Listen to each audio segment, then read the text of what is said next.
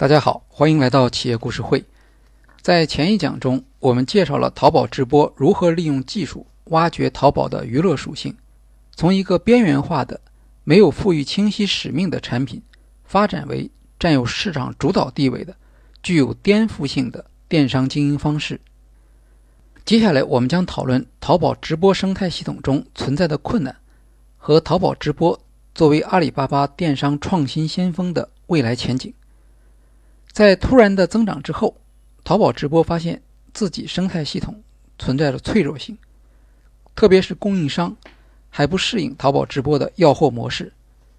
淘宝直播负责人赵媛媛在2019年淘宝女装供应链大会上说：“一个主播每场直播基本上要上四十个款，一个月播二十场就是八百个款，十个主播就有八千款，多款式、小库存的特点。”对供应链的速度提出了很高的要求。这个要求并不新，二零一四年开始的淘宝网红店已经发现了这个问题。曾明教授还把网红的案例写进了《智能商业》一书，里面提到网红店的特点是脉冲式销售，突然之间量就会变得很大，因此网红店的爆款总是缺货，而消费者通常没有耐心，缺货就等于流失销售。厂家为脉冲式销售供货的能力有一个管理上的术语，叫做柔性供应链。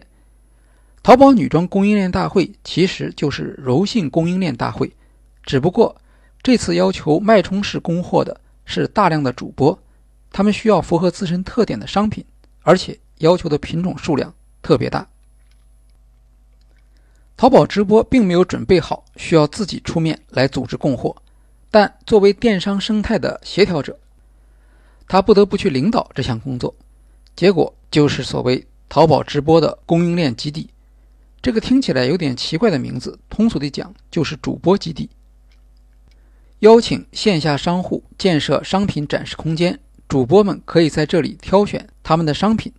基地设有若干直播室，设备齐全，装修统一。供主播在靠近商品的地方进行直播，这样的设计用意很好，但线下基地如何才能为主播和商家创造价值，事先很难设计，这就造成基地在配合线上销售时会遇到很多困难。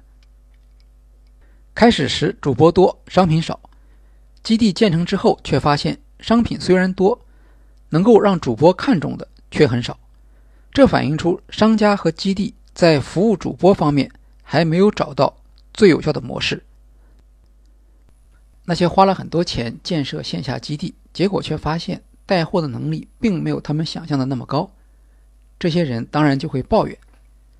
另一方面，头部主播的成绩刺激了主播供应量大增，但商家感兴趣的仍然是少数的头部主播，这导致主播工作室的资源都集中在头部主播那里，小主播。缺乏机会，这里面的问题不只是商家与主播的配合，更重要的是商家需要经过尝试，找出最适合自己的主播来进行合作，以及如何提高建立这种模式的效率。供应链基地是淘宝直播目前的一个困难。当然，让淘宝组织线下的商业生态，确实也不是他所擅长的，甚至不是他应当做的。有一些企业和主播已经自己在想办法。解决供应链上的困难，薇娅就是一个类型。他在这方面做得好，是因为过去有过教训。据创业邦报道，二零一四年双十一期间，薇娅店铺内一款大衣卖成了爆款，订单超出预期数倍。可是因为事先没有计划，库存不足，临时找了家工厂赶工，结果品质不达标，出现大量退货，再加上逾期发货的罚金。反而赔了两百多万元，不得不卖掉广州的一套房子来做周转的资金。这说明，如果没有供应链的能力，像淘宝这样的高流量平台反而会杀伤商家。与李佳琦为品牌代销不同，薇娅的服装很多是自己的品牌，在经营中考验的不光是主播与用户沟通的能力，也是线下供应链的管理水平。好的消息是中国供应链的灵活性非常高，其中一个主要的原因是我们的供应链完整、集中。全国不同的服装品类已经形成地区性的专业聚集，比如在湖州织里，所有童装的需求都可以在这里得到满足；而在丹阳眼镜城，你可以找到所有的眼镜专业服务。对于淘宝直播，由平台成员通过市场的方式自然解决供应链，可能是更好的选择。淘宝直播能够发力的地方是吸引商家。和帮助商家在直播上迅速取得成功，而不是协调线下资源。这就像是挖好池子，不用担心水会流不进来。当然，淘宝直播的增长压力很大。淘宝总裁蒋凡对直播的要求是三年内做到五千亿，所以淘宝直播还不得不走到线下去推动。即使淘宝很清楚这样做是对资源的浪费。曾明教授在回顾阿里巴巴的战略决策时，也曾经说过，由于整个的市场变化太快，方向又不明确，所以通过大胆的行动摸索出新的方向是第一优先级的。为了试出这个方向，浪费一些资源是完全值得的，牺牲的是短期的资源使用效率，但换来的是一个正确的战略轨道。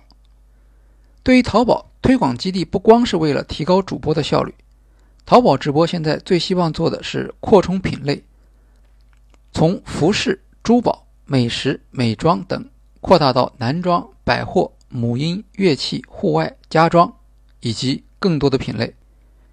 从好的方面来看，淘宝品类扩大的潜力还远远没有发挥出来。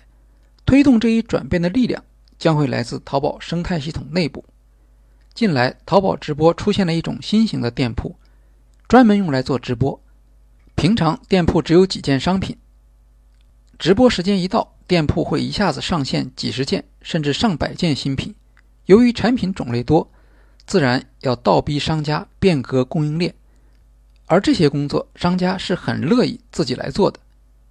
还有很多的工厂直播，主播直接在一些美妆、母婴、服饰的工厂里进行直播。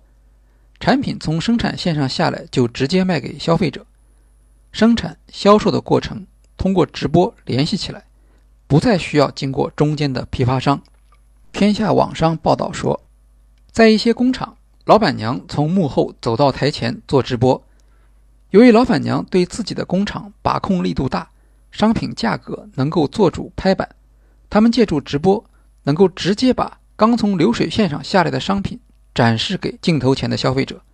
此外，这些人通常有丰富的从业经历，对产业链和产品的理解远远超过普通的网红，能够聚拢起一群忠实的粉丝。这就是不依靠淘宝、不依靠头部主播，而真正依靠广大卖家实现的生态系统增长的路径。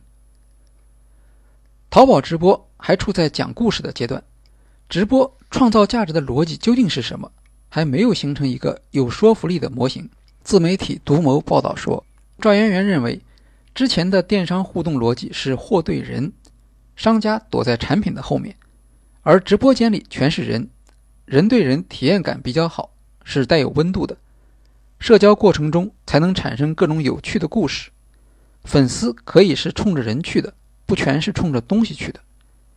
也有的人认为，所谓主播并不是生活意义中的人。只是人格化的货物。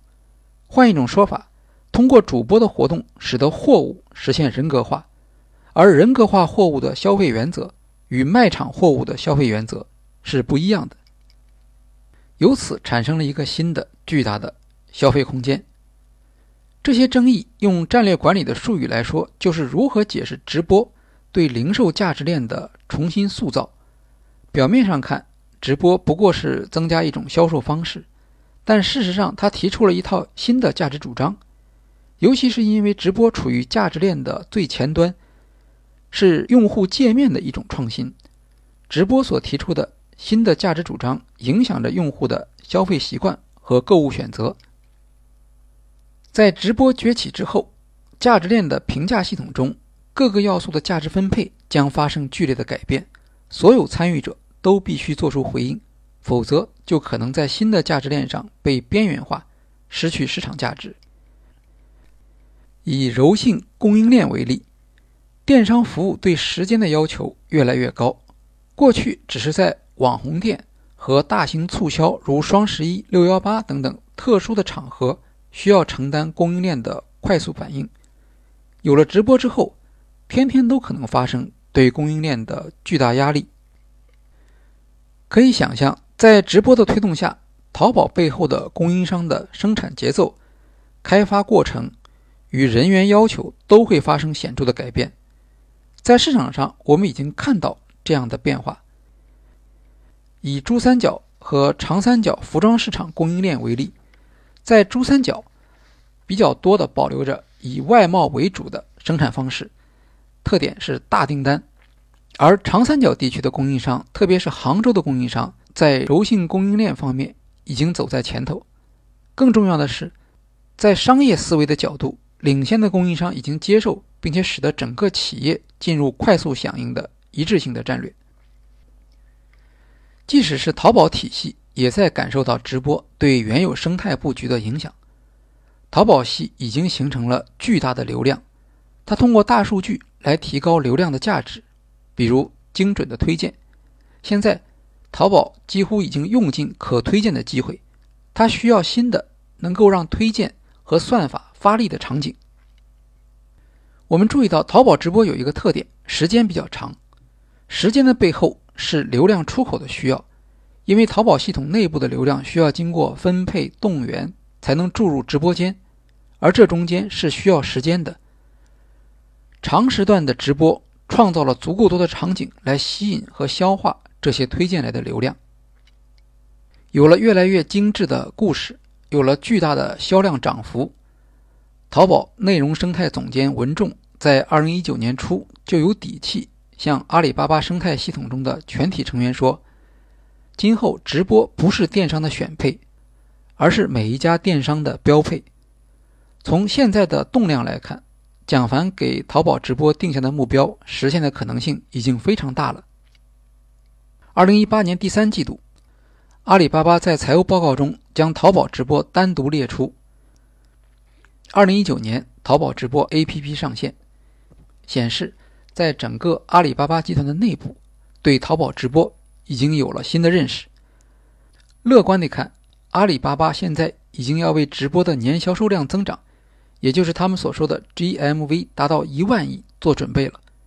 除了需要补足一些薄弱环节之外，更重要的是，电商全面参与直播，对整个阿里巴巴的生态系统将会有怎样的影响？一个简单的例子是，用户观看淘宝直播的时间从哪里来？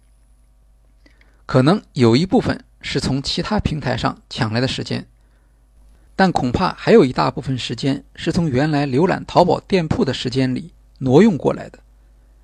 这就意味着，未来淘宝直播将有可能动摇现有的淘宝体系的整体图景，因为时间的分配的改变，也就意味着未来流量分配的改变。